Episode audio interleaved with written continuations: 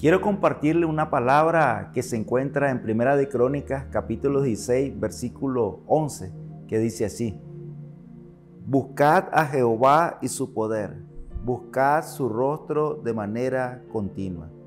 Si algo que vemos de manera frecuente en la Sagrada Escritura es el deseo de Dios de que nosotros podamos acercarnos.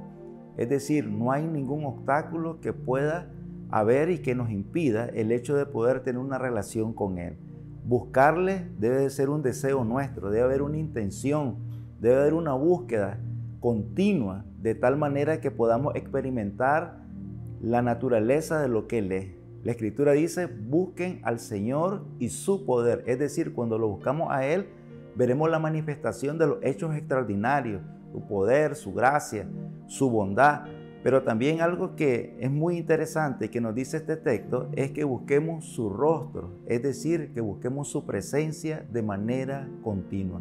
No solo cuando estemos en una condición desfavorable, cuando estemos en una necesidad, sino que debe ser un estilo de vida de cada uno de nosotros acercarnos a Él.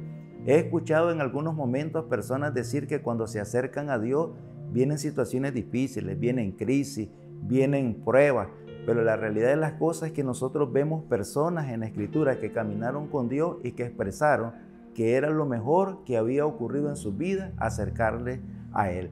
Podemos ver en David en uno de los salmos diciendo, el acercarme a Dios es el bien. Y yo quiero dejarle con esta última palabra.